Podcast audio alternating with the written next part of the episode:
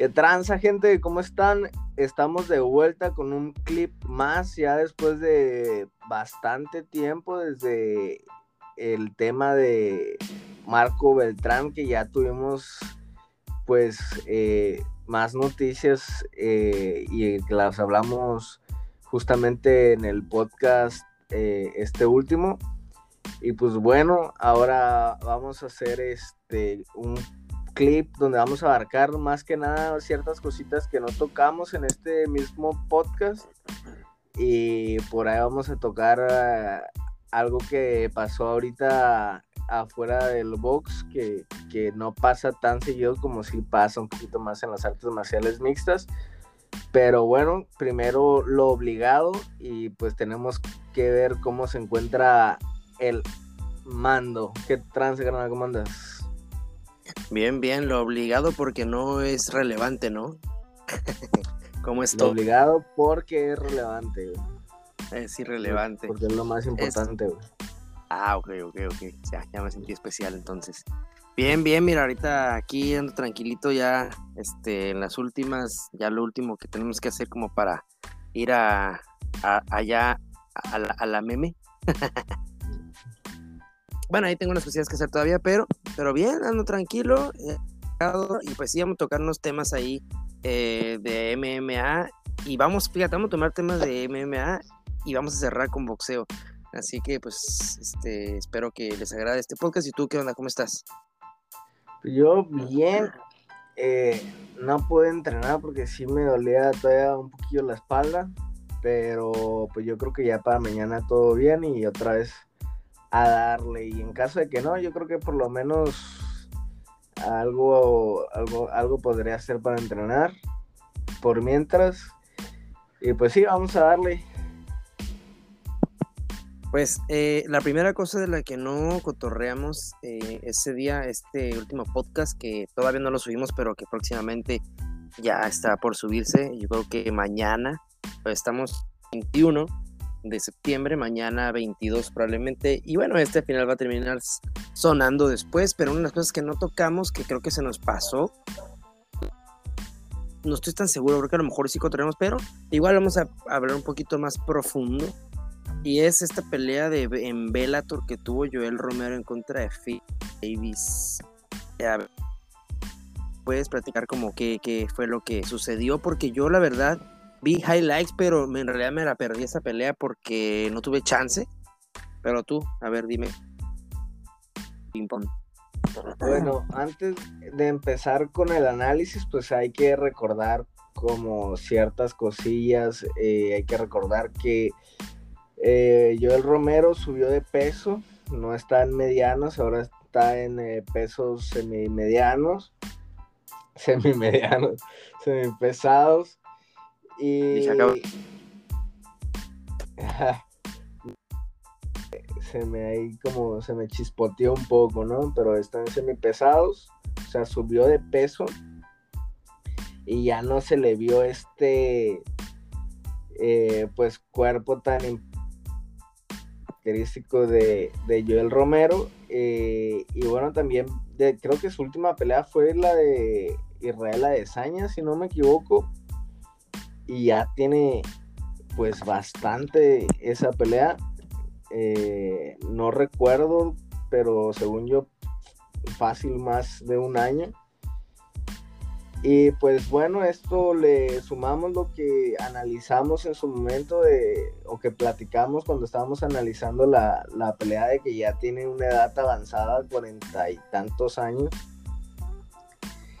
Y pues ¿qué te puedo decir? La pelea Joel Romero se vio parecido a, esta pelea que tuvo en contra de Israel Adesanya.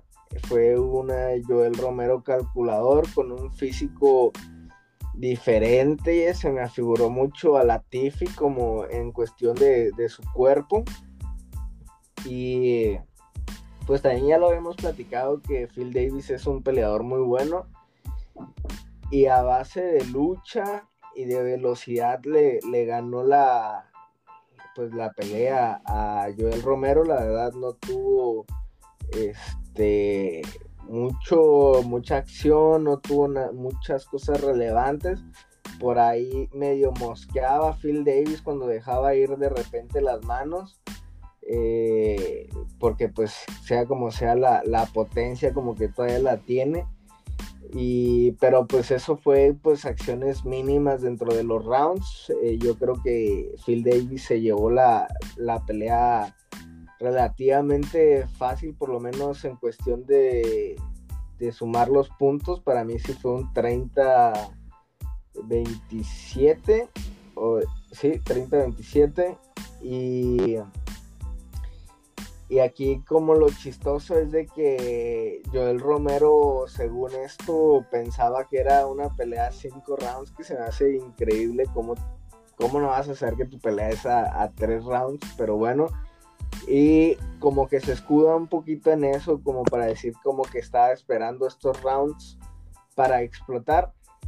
Eh, yo sinceramente fuera de 3, fuera de 5, dudo mucho que hubiera cambiado las cosas, porque para empezar, si con su cuerpo en óptimas condiciones no explotó contra Desaña, porque lo hubiera hecho ante Phil Davis en, en un peso eh, pues más, eh, donde se carga más tonelaje y, no sé, o sea, estas fueron todas las impresiones que, me quedaron.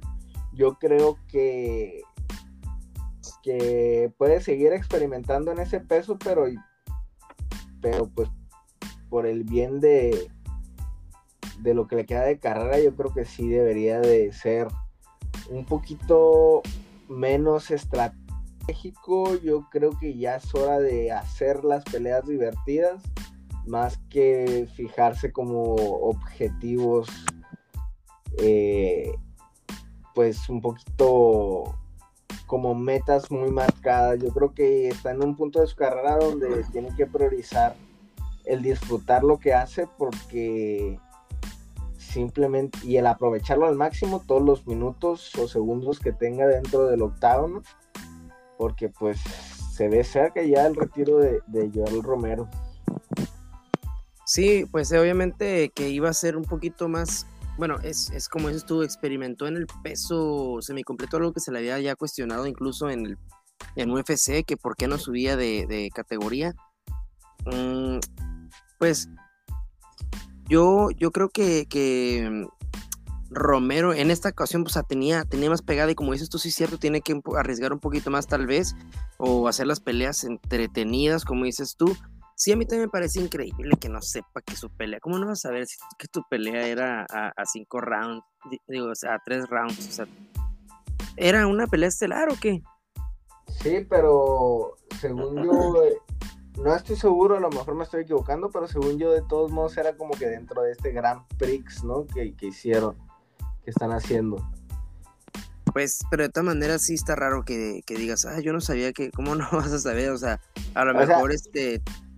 Sí. aunque tú no sepas, tienes un equipo detrás de ti que obviamente alguno ha de saber. O sea, yo no, o sea, se me hace increíble que pueda pasar.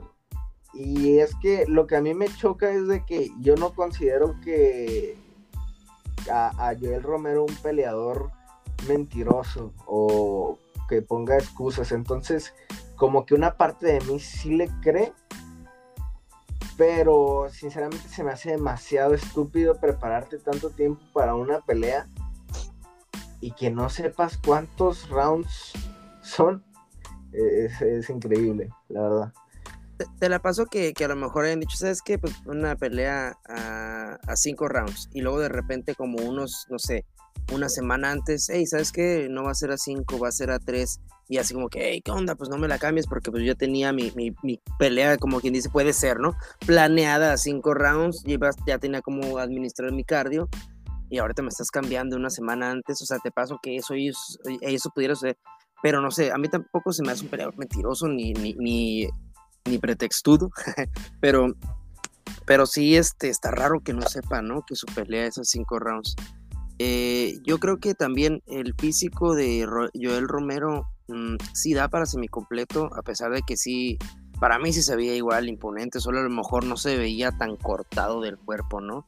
No se veía cortado de, del abdomen, de, no sé, de los brazos, se veía un poquito más, más, eh, más escondidos sus músculos, pero igual se veía gandallón y está, se le ve la cara distinta cuando en ese peso, ¿no? No se le ve como ese poquito más chupado la, la cara, así como en el peso medio. Y por ahí estaba escuchando que probablemente le iban a dar la pelea por el campeonato de peso medio en Bellator, también.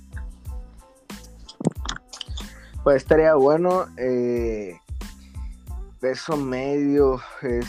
Ah, creo, que va a pelear Musashi eh, contra alguien y creo que ya después de eso van a ver si, si Joel Romero espera al ganador de ellos. La, verdad es que sí, es un peleón que a mí me emocionaría mucho. Igual, yo ahí estaría del lado de Gegard Musashi, creo que le pasaría por encima. Eh, pero sí, igual es un peleón y, pues vamos a ver qué sigue para Joel Romero. La verdad, eh, hay muchas peleas que hacer, o sea, igual ya peleó en contra de Phil Davis, pero Phil Davis está para poder ganar este eh, Grand Prix o avanzar y llegar a la final. O sea, es un peleador muy talentoso y no tiene nada de, o sea, pues no es como que digas, ah, llegó y perdió en contra de un Donaye, porque la verdad es que tal vez no sea muy conocido Phil Davis, pero sí, o sea, yo sí lo considero como élite mundial. O sea, si combinamos Bellator, UFC, One y bla, bla, bla, yo sí lo pondría dentro de un top 10, ponme. A Phil Davis. A Phil Davis. Pues vamos a ver si que se viene para Joel Romero. Si, si le dan esa pelea, a mí también se me, se me muy interesante. Entre el ganador y Musashi, creo que vamos a si va a pelear, va a defender el título y, ya de ahí este se va a ver si del que gane, pues ya, más que no sé quién, quién es con quién va a pelear. Ahorita en el ente yo creo que te voy a ir a investigar. Eh, pero, ¿qué te parece si este, si no tienes alguna otra cosa que comentar sobre esto, pasamos a dos noticias o a una noticia en conjunta de, lamentables o tristes, no sé cómo nostálgicas, cómo le podemos llamar. Ah, pues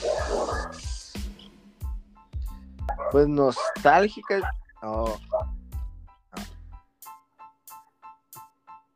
Pues yo diría que nostálgicas es algo que ya se venía a venir desde hace tiempo. De hecho, lo de lo de uno de estos personajes que vamos a hablar, inclusive ya lo había alargado y de muy buena manera eh, su, en activo y pues con esto ya estoy diciendo prácticamente lo que vamos a hablar. Eh, dos personajes para mí sí históricos ambos de, sus respectivos deportes ya se han retirado y estamos hablando en el caso de las artes marciales mixtas Carlos Condit y en el caso del boxeo Manny de Pac-Man Pacquiao. Sí, ¿de quién quieres hablar primero? ¿De Condit?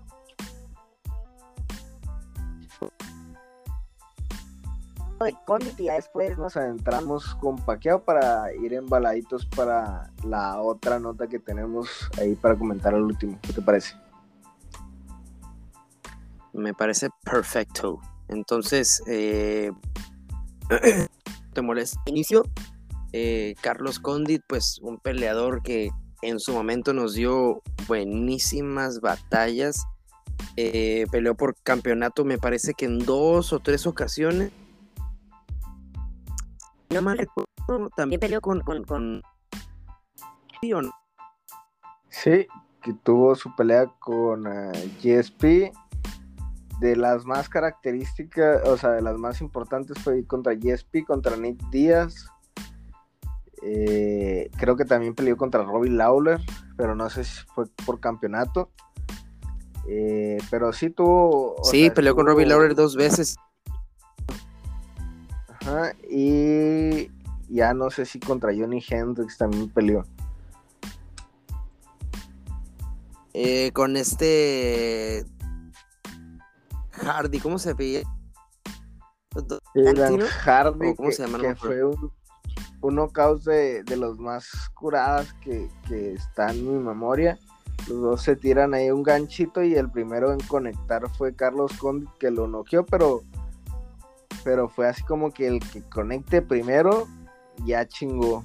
Y, y conectó primero Carlos Condit y ya de ahí. Milésimas de segundos ahí, ¿no? Sí, ya de ahí pues sus carreras como que pues se separaron, ¿no? Uno tuvo un impulso muy grande como lo fue Carlos Condit y ya eh, pues Dan Hardy hizo cosas interesantes todavía, pero pues no fue ya eh, pues algo algo que, dejara la, huella que dejó el, peleador de eh, Jackson Wink. Tuvo peleas muy interesantes, victorias muy interesantes también. Le ganó a Rory McDonald por nocaut técnico, a Jake Hellenberg por decisión dividida, a Dan Hardy ese, ese ganchito, bueno, sí, ganchito como un volado la cara de ambos con la misma mano, ¿no? Y este, donde por milésima de segundo comentas, eh, Carlos Conde conecta a Dan Hardy, lo noquea y está creo que ahí entre los mejores knockouts de la historia, me parece, del UFC, ¿no? Sí, la verdad es que que siempre peleó con los mejores eh, estamos hablando de que desde que empezó en la UFC, antes le empezó desde antes de que la WEC formara parte de la UFC, haciendo pues buenas presentaciones. Inclusive fue campeón de WEC, si no me equivoco. Eh, pero ya una vez empezando a, a, este, a estar en la UFC, ya empezaron eh, los nombres entretenidos y, creo que, cada uno de ellos son, son peleadores muy interesantes. Eh, los voy a nombrar así rápidamente. Estamos hablando de Martin Kaufman, Jake Ellenberger, Rory McDonald, Dan Hardy, Don Hyun Kim, Nick Díaz, George St. Pierre, Johnny Hendricks, Martin Kaufman ah, por segunda ocasión, Tyron Woodley, Thiago Alves, Robbie Lawler, Demian Maya, Niel Magni, Alex Oliveira, Michael Chiesa, Gord McGee, Matt Brown y por último Max Griffin. Estamos hablando de que son todos peleadores de gran calibre. Por ahí la curva descendente fue ya pues al final, pero siguen siendo peleadores calidad comprobada en UFC, como lo son los casos de Max Griffin y Court McGee, que en toda la lista son que los que para mí quizás más flojean, ¿no? Pero desde todos modos son peleadores bien establecidos de la, dentro de la compañía. Sí, peleó con lo mejor de lo mejor en, dos épocas distintas incluso. Eh, y pues no sé, hace rato mencionabas que no estás seguro si Johnny Hendricks, pues aquí está, ¿no? Tyron Woodley peleó con varios campeones y excampeones. Eh, George St. Pierre, a ver, sí tuvo, estuvo en Wake, fue campeón, eh, tuvo tres defensas exitosas y de ahí fue cuando debutó en UFC.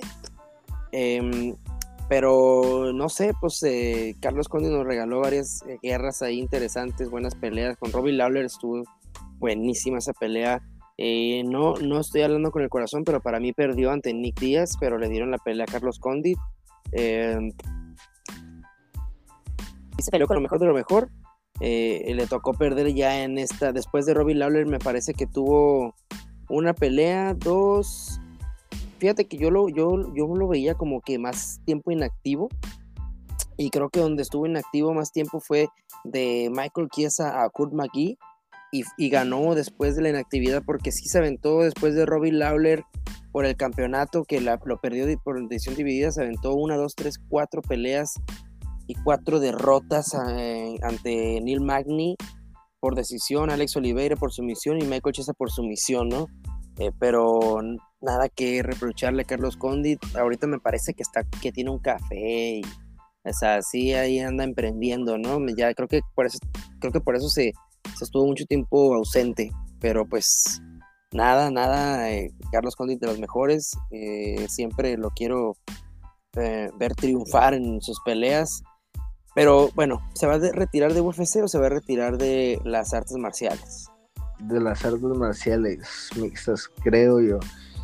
Eh, si no me equivoco, y también ahí nada más agregándole, pues su mayor logro fue precisamente en esa pelea que, que le ganó a Nick Díaz, consiguió el campeonato interino, lo que le dio pues la pelea en contra de George. Pierre y pues ahí se impuso el canadiense.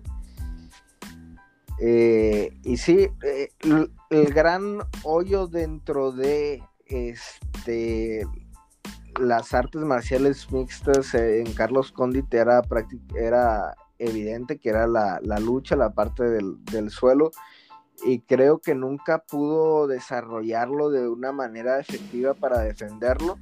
Y yo creo que ese es eh, lo que terminó por eh, pues hacer eh, que dejara de ganar peleas importantes porque pues el deporte fue evolucionando y conforme fue evolucionando pues ya no te bastaba tener una sola base este, para ser campeón. O sea, todos los peleadores, sean de piso, sean de striking, que nada más sabían una sola cosa, hacerla de manera muy bien, pero carecían de, de otras dimensiones, pues ya se fueron desapareciendo y ahorita prácticamente todos los peleadores dentro de la UFC son buenos en todas partes. Podrán ser más buenos otros en ciertas cosas que, que otros, pero pues por ejemplo yo creo que, por ejemplo una Sean O'Malley eh, lo pones a luchar en contra de con cualquier otro peleador promedio de fuera de la UFC y, le gana, no sé, eh, eh, no sé si me estoy explicando, pero creo que eso fue nada más la, el error y la penitencia de, de este del buen Carlos Condit. Sí, sí te explicas, o sea, este, a, lo mejor eh, serán, por ejemplo, Jorge Masvidal, eh, ese, sabemos que es striker, ¿no? Es buenísimo en el striker y que lo que de lo que cogea, a lo mejor de la pata de cojeas, pues sería la lucha, ¿no? La, el jiu-jitsu, pero no significa que sea malo, sino que otros eh, son mejores en esa área, como Usman, y, y pues es fuerte. Eh, entonces, este, pues, pues si lo pones a Masvidal a lo mejor con un con otro de un gimnasio, a lo mejor un peleador eh, que amateur o así, o una cualquier otra persona, pues te aseguro que sí, ¿no? Lo sometería, lo sometería a lo mejor relativamente fácil, pero pues dentro de la empresa más eh, talentosa o que de, mejor nivel que es UFC, pues ahí sí se encuentra con ciertos luchadores que, que pues le van a dar una cátedra, ¿no? A, a Jorge Masvidal. Sin embargo, no significa que sea malo, sino que otros son peores, ¿no? Digo, mejores, peores. Sí, eh, es, que estamos hablando que prácticamente el nivel de la UFC es de la élite del mundo, ¿no? Los mejores peleadores del mundo están en la UFC. Eh, obviamente existen excepciones, pero los que ya están consagrados y que tienen su lugar dentro de la empresa es la élite mundial. Y un ejemplo que pondría poner siendo ignorante un poquito de, las habilidades en el piso de, de MVP de, del peleador eh, de Bellator. Si pones a Masvidal a hacer grappling en contra de MVP, yo pongo las canicas en Masvidal, porque le he visto más cosas en el suelo, por ejemplo, que, que MVP. Y MVP es un peleadorazo también, pues hablando de Venom Page, ¿no? Sí. No me acordaba de sí, no, pues, por eso nada más lo dejé en, Sí, este... Eh, el, peleador que noqueó Douglas. ¿Cuándo van a pelear? Porque tienen pelea pactada, ¿no? Según esto, la revancha. Según, yo sí, no, la es que sí ahí te fallo, no sé cuál sea la Sí, que eh, de hecho, de hecho la apostamos, ¿no? Esa, que te dije que para mí iba a ganar Venom Page la, segunda. Eh, pero bueno, Sí, sí, efectivamente, o sea, eh, Jorge Masvidal tiene, aparte, la neta que yo así las, eh, hay una, donde, un, video donde está luchando con Colby Covington y pues sí, Colby Covington se ve pues la calidad que es muy distinta, ¿no? Es un luchador, eh, pero no se le ven malas cosas tampoco a Jorge Masvidal, en ocasiones se desafana, en ocasiones logra estar por encima de él, muy pocas, pero lo logra hacer, entonces sabemos que tiene eh, la base de lucha buena, simplemente pues no es el fuerte o no es lo que más le agrada hacer, ¿no?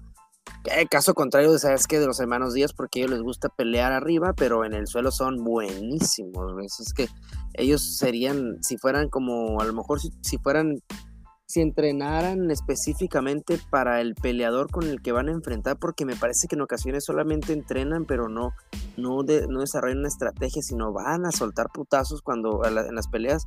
Si desarrollan a lo mejor una técnica, podrían este, eh, incluso ser de los mejores. Bueno, siguen siendo buenísimos, pero serían a lo mejor siempre un top 2, top 3, ¿no? Los hermanos Díaz, nomás que tienen como ese defectito de entrenar eh, boxeo y striker nada más o, no, no, es, no, nada más, sino no en especial o específico para cierto peleador, ¿no? Bueno, así lo veo yo, no sé cómo lo veas tú, pero esa es mi, mi opinión. Pues sí, este... No, concuerdo un poquito en, lo de los hermanos Díaz. Yo creo que entrenan mucho y son muy buenos en el piso y eso les da la, la confianza de hacer lo que realmente les gusta, que es tirar madrazos, y es como que su, su plan de, de como de salvación, o es lo que les da la confianza de tirarle a esas manos, porque dicen, ¿qué es lo peor que puede pasar? Que me derribe, yo estando desde mi espalda lo puedo someter, o me puedo parar, lo puedo voltear. Entonces yo creo que esa es la manera de re, como de, de pensar de, los hermanos Díaz, es lo que me imagino yo. Este, y pues muy válido, ¿no? Nada más que entonces si tienes que, eh, si no, si quieres dejar como el jiu-jitsu simplemente como un plan de salvación, pues eh, poniéndolo de, cierta manera, pues entonces eh, pues te estás limitando, ¿no? O sea, lo que tú decías, ¿no? Que, a lo mejor si no se limitaran en simplemente tener una forma de pelear, eh, pudieran cambiar un poquito las cosas, dependiendo de sus rivales, pues sí, es, posible. Y pues bueno, si ya pasamos o tienes otra cosa que comentar acerca de Carlos Cóndito, de los hermanos Díaz o de todo lo que ya hablamos. No, no, no, vamos a pasar ya directo al, al Pac-Man. Sí, Manny Pac-Man Pacquiao ya pues anunció su retiro. Eh, y también anunció su candidatura a la presidencia de Filipinas. o sea, dentro de mi cabeza estaba que ya fue presidente de Filipinas, pero no estoy seguro, a lo mejor solo fue político. Eh, sin embargo, pues ahora sí, ya dejó el boxeo y se adentró a la política, que lo que yo recuerdo de cuando él era político, la verdad es que bastante lamentable eh, político es alguien muy religioso y es alguien bastante misógino y que como boxeador, si es una leyenda como político, yo no creo que sea lo mejor. Eh, pero pues yo no me voy a estar metiendo en eh, temas políticos de, otras, de otros países, ya lo tendrán que decidir los filipinos con sus votos. Sí, yo la verdad desconozco también el gobierno de Filipinas y tampoco me quiero meter en ese tema. Mm, pues yo ahora sí que hablaría un poquito más de lo, o más bien hablaría de lo boxístico, pues como ya habíamos comentado en su última pelea, nada que reprocharle al Pac-Man, Pacquiao ya hizo todo, que tenía varios campeonatos, este, ha sido campeón en diferentes divisiones, eh, ha protagonizado guerras, eh, fue eh, por un mucho tiempo el demoledor de mexicanos, ¿no? Así le llamaban. Hasta que, bueno, yo creo que una de las peleas fue Eric Morales, pero, pero pues en realidad como que cuando ya acabó con esa maldición, como quien dice, fue a, eh, partir del knockout de, de, este Márquez, ¿no? Ya en su última pelea que ya anteriormente le había ganado la tercera, bueno, a los ojos del público en, en las tarjetas pues no, pero independientemente de eso, o sea, Manny Pacquiao es de los mejores, estuvo peleando en las mejores ligas, en el mejor nivel hasta el último de su carrera, a pesar de tener cuarenta y tantos años. Entonces, pues nada, nada que reprocharle, más bien aplaudirle y reconocerle al Manny Pacman Pacquiao, ¿no? Así es, un histórico, una leyenda. Para mí, yo lo pondría eh, eh, fácil en un top 10, nada más para no comprometerme mucho, pero sin duda dejó huella y del, tiempo que él estuvo activo, para mí, eh, la gran mayoría de esos años él podría haberse considerado como el mejor de, todos, inclusive aunque fue contemporáneo con Floyd Mayweather.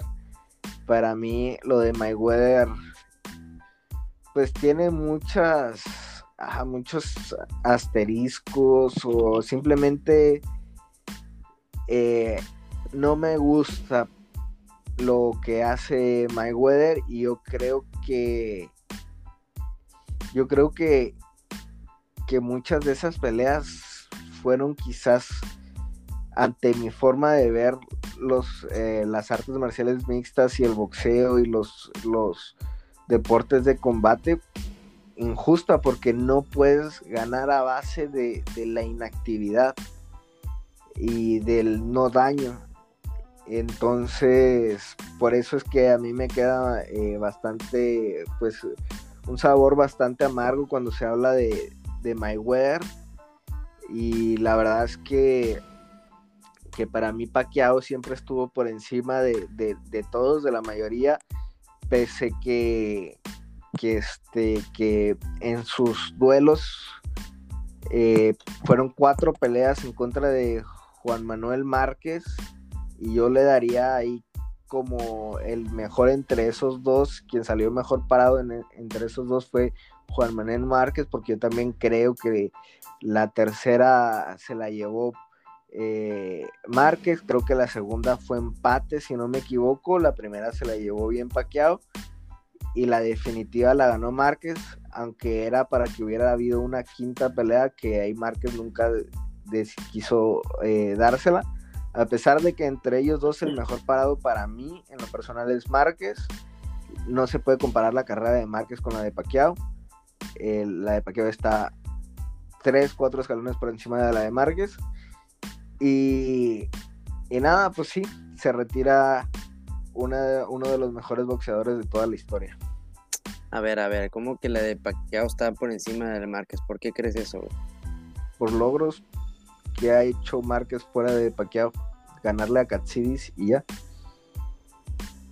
Pues para mí Márquez ha tenido las mejores guerras, para mí es el mejor peleador mexicano, eh, lo pongo por encima de Julio Chávez porque eh, no porque crea que, no porque por el récord, o sea, el récord, en números en todo, eh, Chávez es el, mejor de la historia, ¿no? Pero, eh, bueno, será que yo soy muy fan de, Juan Manuel Márquez, pero este, a lo mejor estoy hablando con el corazón, pero para mí el mejor boxeador lo pongo porque él resolvía durante las peleas, no ocupaba tener una segunda pelea para resolver. En la, misma pelea, incluso en varias peleas lo llegaron a tumbar dos, tres, hasta cuatro veces, se recuperaba y hacía un peleón y terminaba muchas veces ganando e incluso a veces noqueando. Entonces es el único peleador que yo he visto que, resuelve durante la pelea, que a pesar de que es su primer pelea ante ese peleador y, en, los, inicios de los rounds está eh, perdiendo o, o, le han ocasionado un knockdown, se levanta y termina ganando la pelea, o sea, resuelve, se da cuenta del error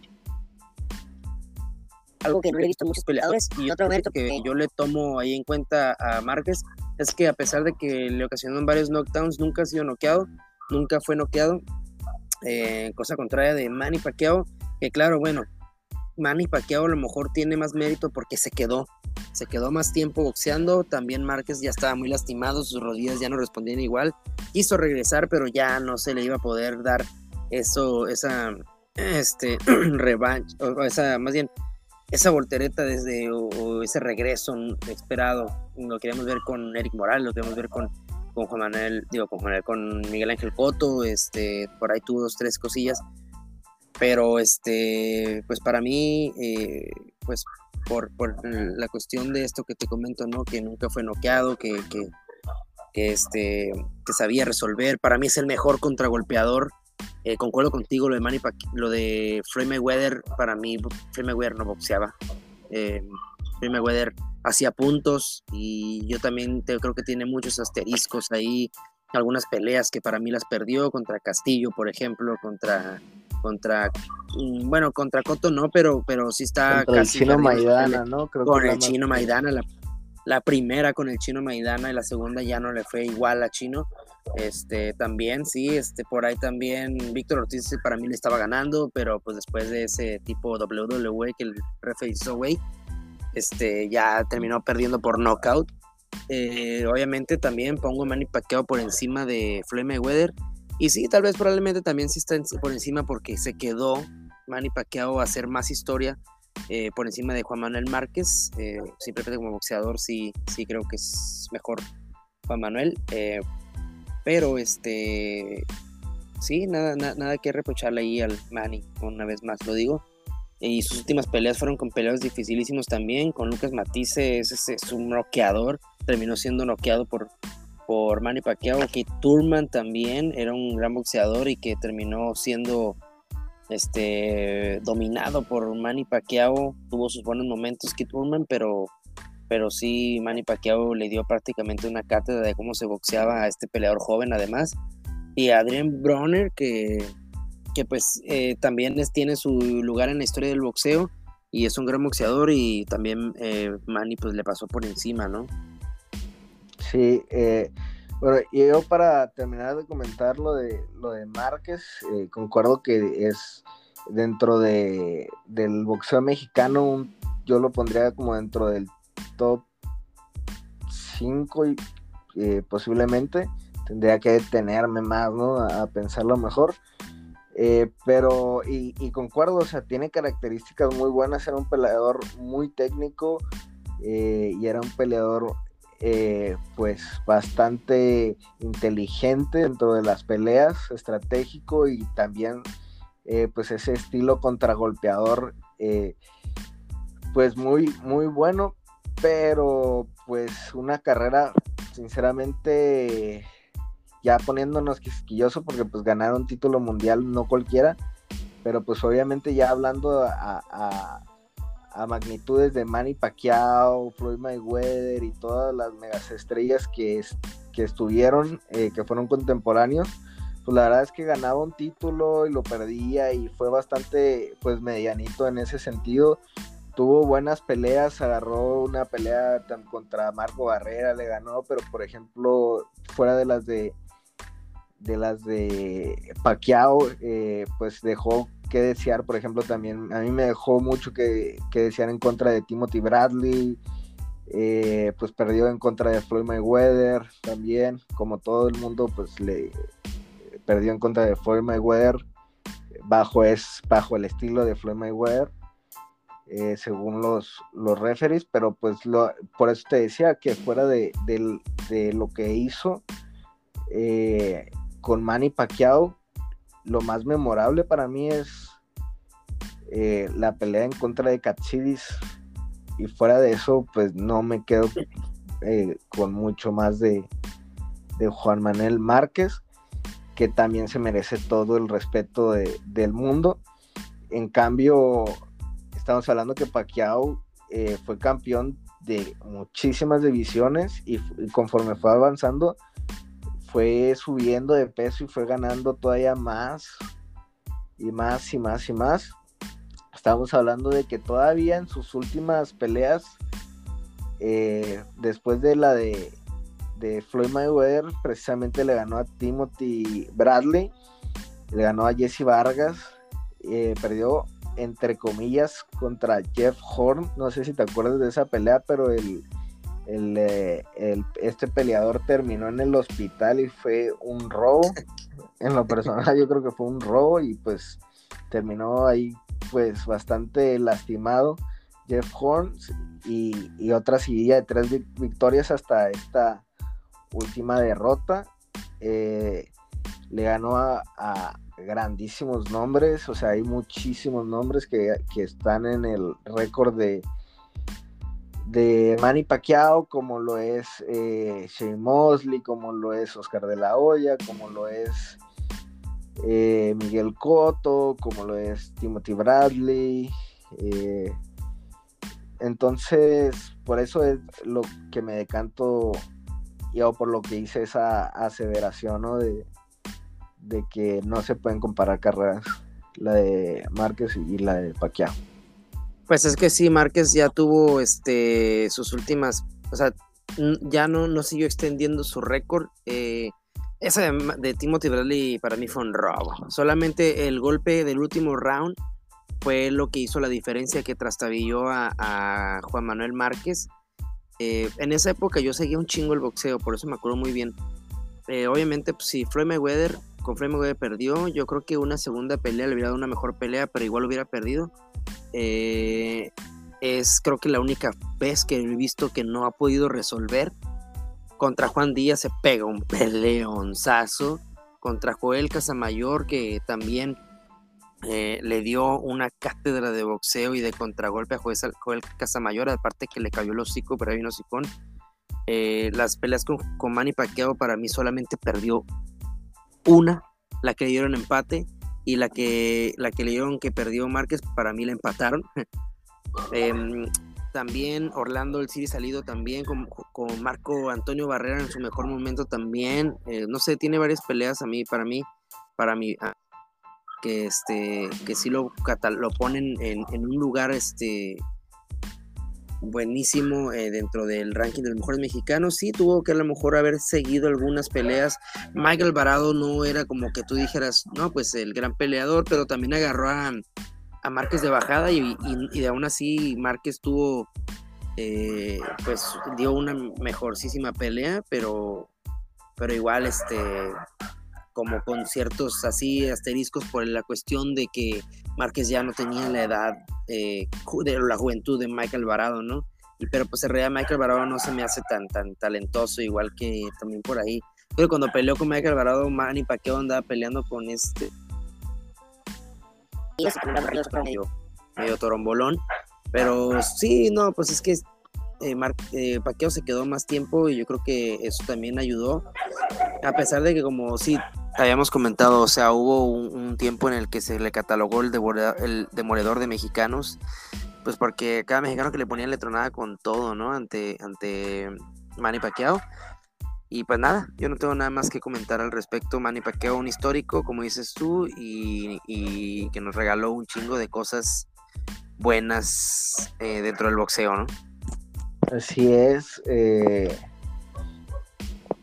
pues a ver, leyendo un poquito los, sus, logros eh, de títulos mundiales, campeón eh, mundial peso mosca de la CMV, CMV, eh, CMV de la FIF, campeón de la FIF fue Super Gallo, Super Pluma de la CMV, de peso ligero de la CMV, Super Ligero de la FIF, Welter de la OMB en tres ocasiones, eh, Welter también de la AMB y de la CMB. Eh, los títulos de The Ring, que esos creo que los otorga nada más, es como algo más de prestigio de, esta revista de The Ring. Eh, lo fue campeón mundial peso pluma, peso super pluma y peso super ligero. Este, y pues ahí está todos los campeonatos y todo el gran legado que dejó Manny de Pac-Man Pacquiao. Y pues bueno, yo creo que ya pasamos a la última noticia o a la última, sí, al último chisme, vamos a ponerle porque es más que nada un chisme o, una polémica. Em, ¿Qué te parece si me, nos comentas sobre ello? Sí, pues se armó el argüende ahorita en la en este en esta gira como para promocionarnos la pelea de, este del Canelo en contra de Caleb Plant y pues se calentaron los ánimos en el careo final. Eh, se encararon se empezaron a decir de cosas y pues el Canelo todo todo miraba muy normal eh, típico de, careos. Y empezaron a hablar mucho y al último el peleador americano le dijo motherfucker y ahí fue cuando se calentó el mexicano que porque pues con su mami nadie se mete y lo empujó Y de ahí el peleador eh, Plant le tiró como un gachito, una cachetada, la cual esquivó de buena manera. Ahí le tocó nada más unos dedacillos, pero, pero pues prácticamente el golpe lo esquivó y lo recetó con otras dos cachetadas. Me gustó eso que se tiraron los putazos prácticamente pues, a palma abierta y Kyle Plan por ahí salió este con unas cortaditas muy superficiales, pero pues salió con unas cortaditas porque traía unos lentes puestos, entonces eso lo, lo cortaron un poquillo. Y pues ahí está, este, llamaron la atención de esa manera y pues calentaron ahí un poquito más la pelea y dejaron un poquito mal parado al peleador americano campeón de la FIF. Sí, pues es que cuando iba a pelear con eh, Billy Joe Sanders, yo, yo comenté que para mí Billy Joe Sanders la pelea con Canelo tampoco lo tiene para Caleb Plant, la verdad, no tiene nivel para simplemente no está en el nivel, yo, hay, hay, así como en la UFC, que está el top 5, el, el, top 5, el top 10, el top 15, creo que igual en el boxeo y, y, para mí Caleb Plan no está para Canelo. Eh, se vio súper mal ese golpe que tiró Caleb Plan, o sea, para empezar, o sea, no, no, no utilizó la distancia, sino tiró el golpe como y Canelo sí le tiró como una cachetadita, pero el otro golpe sí se lo, para mí sí se lo conectó porque no se ve, no se logra ver bien porque pues se ve como la espalda y parte de Caleb está como tapando. Entonces para mí sí, sí lo logró o si no, pues lo rasguñó. Fueron las uñas de Canelo. Se me hizo como, como medio llorón también eso de, ay, chinga tu madre, ignora, ignora. O sea, es como que, no mames, ¿cómo te se pone en eso? Haz lo que hizo Khabib con Conor McGregor sí lo hice enojar, pero se mantuvo. Y, le puso una putiza a la pelea, eso de. O sea, ya está para ponerse a llorar por. Con mi madre nadie se mete, no mames. Eh, eh, por ahí lo de Khabib no creo que sea el mejor ejemplo porque sí se reprimió todo a, a, la pelea, pero al último ni siquiera la pelea fue eh, suficiente para descargar todo lo que se, se había metido pues McGregor porque terminó eh, cagándole todavía más el palo, lo quería madrear más. Dylan Danis, que es otro pendejazo, también ahí estuvo cagándole. El vato, pues le brincó encima a Khabib. Entonces, eh, ahí como que el mejor ejemplo no creo que sea Khabib. Eh, pero pues, por pues parte de la pelea, ¿no? Por, por parte de la cuestión de que se aguantó todo el rato y en la pelea, sí, ya dice, se le sale las manos. Él quería 10 10 rounds, 10 rounds lo hubiera puteado, güey.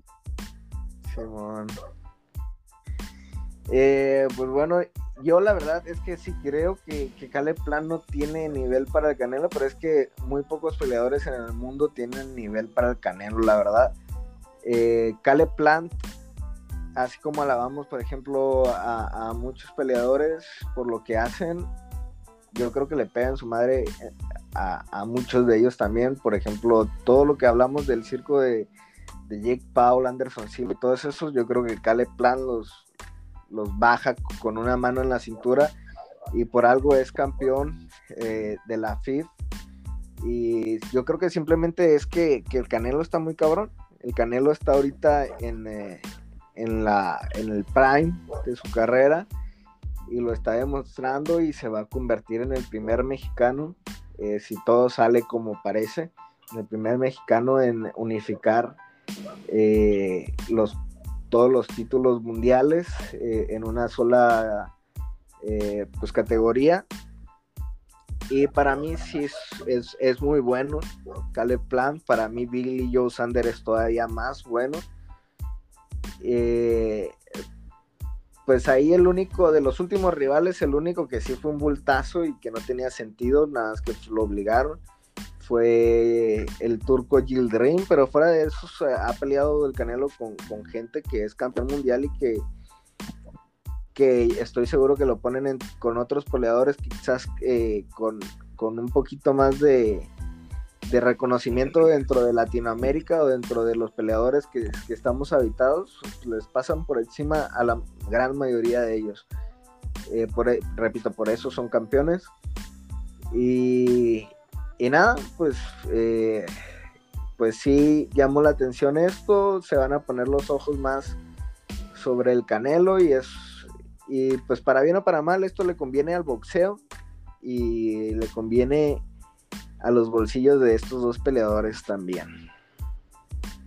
Pues yo sigo pensando que Caleb Plan no está en el nivel eh, y tampoco me parece que Canelo sea el mejor boxeador y solamente a lo mejor ahorita no tiene así te la pongo rapidita. Para mí en lo personal, Canelo es mejor y tiene mejor carrera que Juan Manuel Márquez. En mi top está por arriba el Canelo que Juan Manuel Márquez. No, no, güey, no, para nada, para nada. Fíjate, o sea, Canelo ha enfrentado peleadores buenos, pero ¿en qué momentos? Eh, ¿Bajo qué condiciones? Este, eh, ¿A qué edades de los rivales? Eh, enfrentó a, a Mayweather cuando estaba muy verde. A mí no enfrentó, me... a mí Mayweather a Mayweather es el único que justifico porque, porque sí, este, tenía 21 años Canelo y, 30 y, no, 23 y creo que 35 de, de Floyd Mayweather, estaba en su mejor momento Floyd Mayweather, la verdad es que casi siempre estuvo en su mejor momento, eh, pero esa ahí es la única manera que yo justifico a Canelo porque estaba muy verde, porque, porque si, yo no, no digo que no sea bueno Canelo, es un muy buen peleador, tiene muy buena técnica, mejoró su velocidad en su momento porque era muy lento, mejoró su cabeceo, mejor, mejoró su movimiento de cintura, su rapidez, todo, su cardio. Sin embargo, ha enfrentado a los peleadores que tienen su récord, los ha enfrentado en un mal momento o en un momento en el que, o en unas, circunstancias en las que le convienen a Canelo siempre. O sea, siempre, para mí Canelo es un protegido. Es buenísimo, pero es un protegido del boxeo. Eso es todo. Eh, para mí no, para mí yo creo que todas sus, sus peleas tienen cierto mérito, inclusive eh, aunque hayan agarrado, como por ejemplo en la última parte, eh, de ciertas carreras al Canelo, sigue siendo meritorio, por ejemplo, Shane Molly, que, que lo agarró ya veteranón, también el Canelo estaba joven, este enfrentó, ya hablamos de lo de lo de Floyd Mayweather, ha enfrentado retos difíciles, peleadores que quizás no sean leyendas, pero que son muy buenos en buenos momentos, como lo es Erislandi Lara, este... O sea, fíjate, en, todas, en todas está el asterisco de que tal vez no está en su mejor momento. No, no, Erislandi Lara está en su mejor momento. Pero no estaba en el este nivel, güey. Lara no estaba en el nivel. O sea, claro que está en el nivel es un super peleador, Lara. Es buenísimo, este pero no estaba en el nivel de Canelo en ese momento. O sea, Arisland y Lara no lo, no lo protegieron, Y a Canelo lo protegen. Arisland y Lara yo, yo ahí sí creo que, te equivocas. Yo no veo ninguna protección para ninguno de los dos. Ambos peleadores venían muy en muy buen momento. Este, pues, pues nada, le pusieron a Gennady Golovkin en el momento en el que mejor estaba nadie Golovkin, aunque diga que estaba viejo. nadie, nadie, nadie, si hubiera estado viejo ya lo hubieran pegado en su madre, alguien, nadie le había pegado en su madre. Entonces, o sea, ¿por qué el Canelo sí y todos los demás pendejos no? No tiene sentido para mí. Gennady Golovkin eh, se vio mal ante Daniel Jacobs, a pesar de que Daniel Jacobs es súper boxeador, boxeador, incluso mejor que Gennady Golovkin para mí, pero se vio mal y fue cuando para Canelo fue elegible. Tres años antes eh, ya se había hablado de esa pelea cuando Gennady estaba noqueando a cuanto cabrón le ponían enfrente y Canelo no quiso enfrentar. Lo ven pelear, lo, ven ante, ante Jacobs dando una pelea no tan buena y lo eligen. Chávez lo hicieron bajar, pues, que Chávez eh, creo que hubiera perdido, pero... Eh, Gennady Golovkin, eh, ok, no dio una buena pelea en contra de Jacob, pero le ganó. Y de todos modos le ganó. Y de todos modos el Canelo después también le ganó a Daniel Jacobs que no ganó esa pelea tampoco, güey, no mames. Sí ganó esa, pelea. Esa pelea no la ganaba, güey. Esa pelea, Jacobs le puso unos putazos casi de pe a pala en la pelea y se la dieron a Canelo. No podía con el, con el lado zurdo de, Jacobs. para, Mí ganó, para mí ganó Canelo. O sea, no te puedo decir que, que ganó exactamente por tal, tal golpe, porque pues ya tiene algunos años y obviamente no me voy a acordar. Pero yo me quedé con la sensación de que sí ganó el Canelo. Y así como me he quedado con, con la mayoría, este, lo del Chávez Jr., pues lo hizo bajar, pero de todos modos, eh, pues no, o sea, pues si no puedes pelear en ese peso, pues no agarras la pelea, tampoco es, y tampoco es como que el Junior se la mereciera, fue algo como para complacer al público mexicano, la verdad. Y, ahí vemos la diferencia de carreras también entre Julio César Chávez Jr. y el Canelo. Eh, no, pues Chávez Jr. es un irresponsable, güey, pero, pero eh, independientemente de eso, o sea, si, si, si te crees superior al peleador, o sea, como para qué lo haces bajar, ¿por qué no lo enfrentas donde se sienta igual de cómodo que tú? Si quieres pues, demostrar algo, enfréntalo en su mejor momento, enfréntalo en su mejor peso. ¿Para qué lo haces bajar? ¿Para qué lo ¿Para qué es bajo tus condiciones? ¿Por qué? Si, si estás ahora por te la cambio, entonces tú pégate el tiro, no sé, con un güey que pesa mucho más que tú, que tiene mucho más que tú en, en su peso.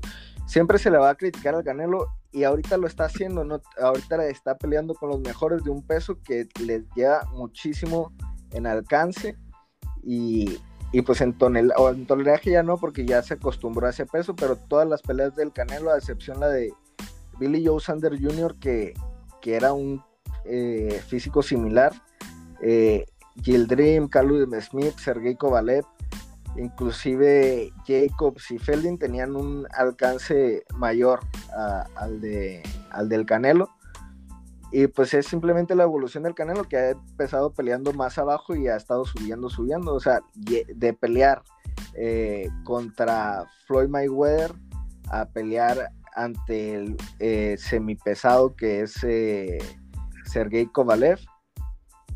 Sí, entonces. Sergei Kovalev, güey, ya no mames, no era el monstruo que. Sergei Kovalev, dos, cinco años, seis años atrás, era un monstruo. Ahí ya cuando le agarró, ya le agarró mal pedo, güey. O sea, Callum Smith venía, de ganar. Rocky Philly terminó siendo un bultazo. También, ¿qué, clase de campeón? O sea, para mí te lo quiero vender como, como que Canelo es arrasador y también hay que ver las condiciones. Para mí, lo agarró en su mejor momento, y aún así no pudo. Y para mí perdió la primera y empató la segunda. Se vio muy bien Canelo en la segunda, eso sí. ¿eh? Que esa pelea lo aplaudo a Canelo porque se vio operante, se vio técnico, se vio contragolpeador. Sin embargo, para mí no le alcanzó. Primera la perdió, para mí la perdió. Y como te digo, sí, Chávez es un irresponsable, güey, pero, pero si, si tú sabes que eres mejor que él, o sea, por ejemplo, si tú dices, a ver, ¿por qué no pelear con, con un güey más grandote? El pretexto de Canelo era que quería subir ese peso. Peleó con, con, con Chávez Jr., con Gennady Golovkin y subió de peso. No me digas que, mira, peleó el 17 y 16, 18, ya Canelo ya estaba súper embarnecido para subir. No quería pelear con Chávez. No subir ese peso porque sabía que ahí Canelo iba a tener desventaja. Yo creo que de todas maneras hubiera ganado Canelo, pero tenía una posibilidad en que Chávez hubiera llegado más fuerte, que hubiera tenido pegada, que hubiera llegado más, más veloz, o que hubiera sin poder. Los, ya no podía porque le cayó el peso a Chávez. Eso eso, ¿sabes quién lo sabía? De la olla, porque de la olla lo, vivió con Manny Pacquiao. Por eso hicieron. Y yo por eso no le doy mérito a pesar de ser mexicano. Y no porque la gente dice, es que es güerito. Y que nada, no, para mí no me importa si es güero. O sea, me vale madres. Mientras enfrentes al mejor, en su mejor momento, y no pongas pretextos, que yo soy el lado A que tengo que ganar el 60% y que él tiene que ganar cuando Canelo en un momento, en su momento, de por dinero y ahora me estás diciendo que eres el lado A y por eso tienes que ganar más y por eso no se negocia bien. Güey, no mames, güey. Lo... Márquez, porque Márquez jamás fue de pretexto. Ni, ni, ni Chávez de la. Ni... Márquez no le quiso dar la quinta a Paquiao, ¿de qué me hablas? Se quiso quedar con ese knockout y, y ya no le quiso. O sea, para mí eso fue cobardía de parte de Márquez. Ya no tuvo nada que demostrar para mí, güey. Pero no, o sea, de, todo, de todos modos, o sea, Pacquiao te había ganado, te había ganado en dos ocasiones, te había ganado en dos ocasiones, habías empatado una, no tenía por qué darte más, pudo hacerte lado y te siguió dando oportunidades, o sea, eh, hubiera generado muchísimo dinero una quinta pelea entre Márquez y Pacquiao, o sea, no tiene nada que demostrar ni Márquez ni Pacquiao, sin embargo, o sea, sí se me hizo como, ya metí gol y me agarro mi pelota y me voy a mi casa, así lo vi yo, este, que aún así, o sea, con todo y eso, pues sí, o sea, eh, dentro del ring para mí le reconozco lo que del César, lo que el César es y frente a, a Pacquiao, para mí quedó mejor preparado Márquez, pero eso sí que hizo fue una chilangada. Para mí al último no querer pelear esa, esa quinta pelea. Y para mí, o sea, pues ya habla, ya, ya se habló mucho de, todas las cosas, para mí lo, lo, enfrentó, los que enfrentó, los enfrentó de buena manera. Y ha hecho cosas que no ha hecho ningún mexicano, ha ganado títulos que no ha ganado ningún mexicano, va a ser algo histórico para, para, para el boxeo mexicano. Y, y, pues sí, y ha enfrentado a mucho mejores, eh, o sea, eh, en cuestión de cantidad y, y calidad, son mejores los, los rivales del Canelo para mí que los de los de Márquez, por eso también pongo por encima a Canelo que, que Márquez. Eh, pues siempre puede haber una excusa, siempre va a haber una excusa para todo y, pues pues bueno, pues pueden decir lo que sea, pero pues ahí está el trabajo de, del Canelo también. Y para mí, o sea, a la mayoría los enfrentó en, en, en sus, o sea, no sé si en sus mejores momentos, pero sí tanto con desventaja como en ventaja en ciertas eh, circunstancias, pero de todos modos, o sea, te pones ante un güey que, por ejemplo, estamos hablando lo de Kovalev, que según ya no era el mismo, de todos modos, lo único que le había podido ganar era Andre Ward, pero bueno, ¿quién le pudo ganar a Andre Ward?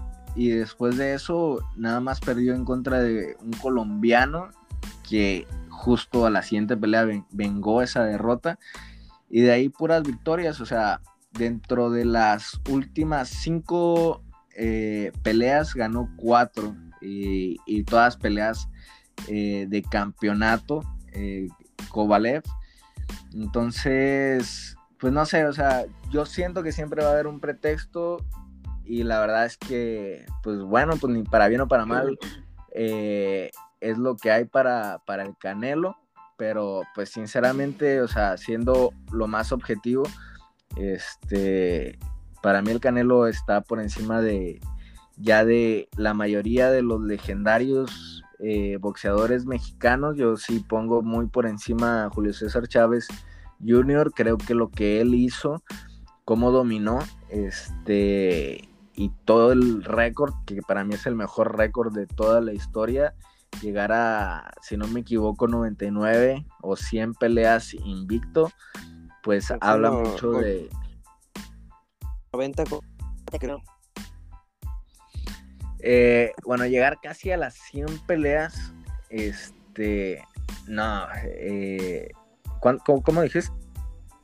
Es que y 90 peleas invicto, pero una de esas fue empate. O sea que digamos que eh, lo, lo cumplió. Bueno, hablar de, esas magnitudes eh, para mí es el mejor récord de toda la historia. Y por ahí quizá nada más eh, lo que le faltaron fue rivales a, Julio, que no, que no es que no haya enfrentado a, a, rivales, simplemente que en su época no existieron esos grandes rivales. Por ahí tuvo al Macho Camacho y tuvo esa pelea en contra de un afroamericano que ya no recuerdo el nombre, que estuvo buenísima, que iba ganando y que al último lo noquea. Y pues ahí está todo lo, todo lo logrado por Julio. Y abajito yo ya pongo al Canelo por todos los logros y por eh, todas las habilidades también. Eh, creo que, que es un gran contragolpeador también, tiene gran movimiento de de cadera y ahorita que ha avanzado en el peso tiene una pegada tremenda el Canelo y ya después sí pondría a, a, este a Márquez, a Eric Morales y al Finito López y a toda esta banda de excelentes eh, pugilistas mexicanos. Pero bueno, esa es mi humilde eh, pues opinión y respeto a la tuya también, eh, pero no la comparto para nada. y bueno, este, pues yo ya, este, ya no tengo nada más que decir, Mandiño.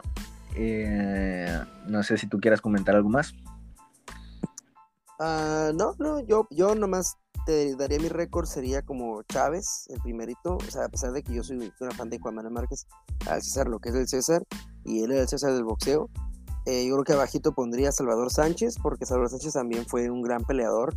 Este, y luego, bueno, también se me escapan unos que otros, pero son ya otros tiempos súper de mi jefe, ¿no? Ya, este, pero yo creo que enseguidita de, de, este Salvador Sánchez este, pondría ya a Márquez y de ahí se irían varios peleadores muchísimo antes de Canelo por esta circunstancia que te comento que para mí no ha enfrentado a peleadores en su mejor momento y cuando lo ha hecho no ha sido contundente eh, este pero pues como dices ahí están los números eh, pero también es, es, es un 50% de los mexicanos en contra de él y es porque para mí, yo creo, eso es mi opinión personal, creo que si hay un 50% de hate de Canelo es porque no, no es un box, no es este el boxeador eh, mexicano tradicional, no el que se para a, recibir y a, dar golpes, no, lo puede hacer con técnica, sino el mexicano que no se le raja a ninguno, que dice, a mí dame el mejor en su mejor momento y lo enfrento en su mejor momento.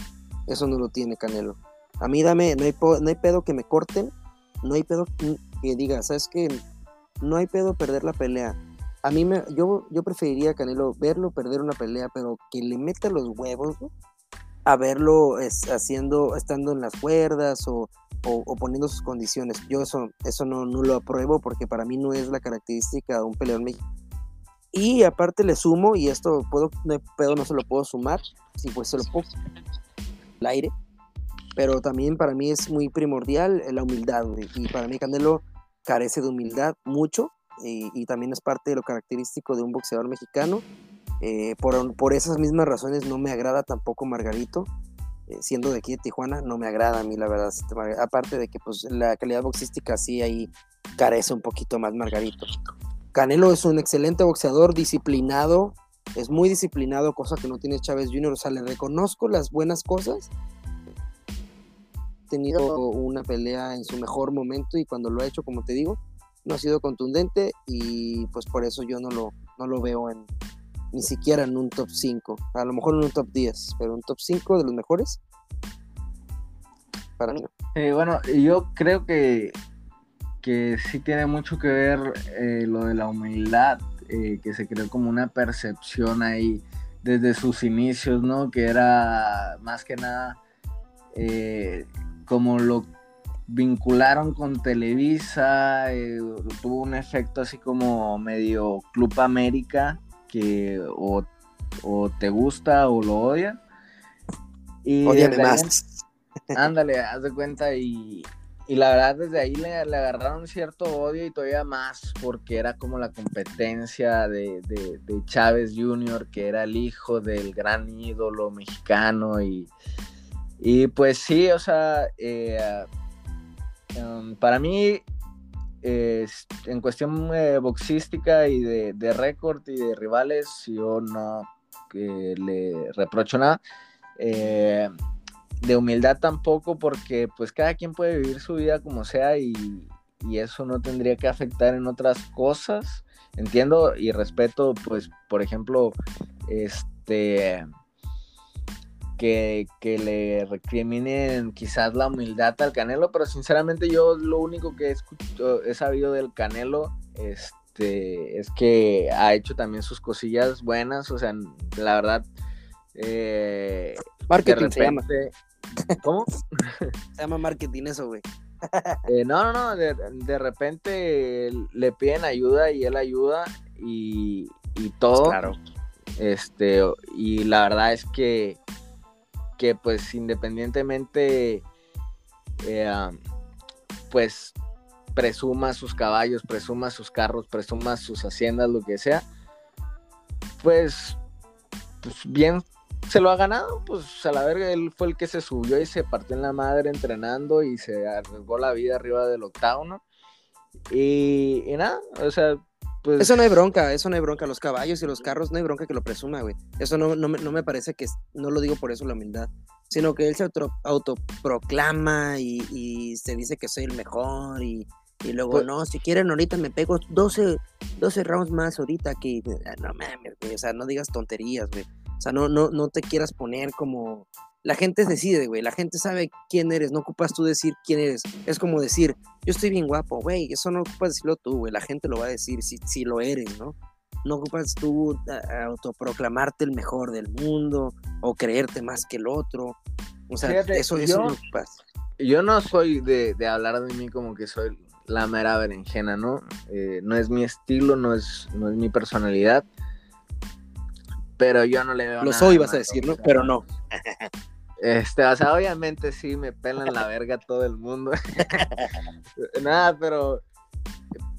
O sea, yo simplemente no soy así, pero las personas que sí lo son así y tienen la razón, pues, o sea, no, o sea, no me molesta para nada. Conor McGregor en su momento era la mera berenjena y él lo decía a mí me molestaba cuando lo hacía, cuando, o sea, te entiendo porque pues me molestaba cuando se metía con José Aldo, porque José Aldo era la mera berenjena en ese instante, pero después sí decía que él era la mera berenjena y pues la neta que lo era y el Canelo lo es, o sea, eh, o sea, los números ahí están, ni tú ni yo nos podemos poner de acuerdo en que si son legítimas o no son legítimas ciertas victorias, ciertos oponentes, bla, bla, bla, porque para mí sí lo son, pero para ti no. Entonces es una cuestión de percepción y, nada, o sea, lo, lo, que sí se puede palpar, que son los títulos que lo avalan y, y, el récord que lo avala, pues ahí está. Y, pues si él quiere decir lo que ha logrado, pues lo puede decir. Y para mí, nada, pasa absolutamente nada. De hecho, creo yo que a pesar de que yo creo que mi personalidad sí es humilde, eh, me caga la humildad. Es como que, ¿por qué?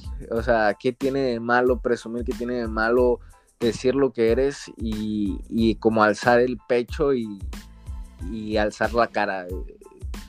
Eh, no sé, son cosas que, yo tengo, o sea, te digo que, ni yo me pongo de acuerdo porque yo no soy una persona así, sin embargo, me caga como que sea un requisito ser humilde. ¿Por qué, tiene que, ¿Por qué una persona tiene que ser humilde? O sea, para mí pues no, pero pues bueno, o sea, es, parte, entiendo que es parte también de la cultura mexicana. Todos los mexicanos, o sea, desde chiquito te enseñan que, es, que es como importante ser humilde, ¿no? Y pues bueno, ya me callo los chicos, si no, este clip va a terminar más largo que un podcast. Y, y, nada, pues gracias. La neta, me gustó mucho este, me emocioné demasiado y me gustó mucho hablar de todo esto. Muchas gracias, Mando.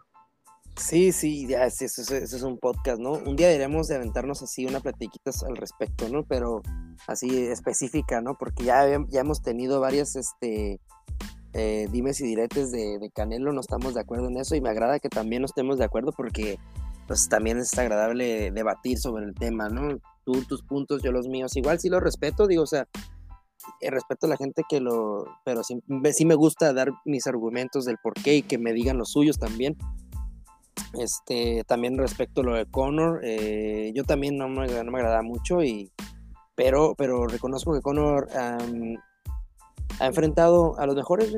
Él sí los ha enfrentado en su mejor momento, pues a Khabib es uno de ellos.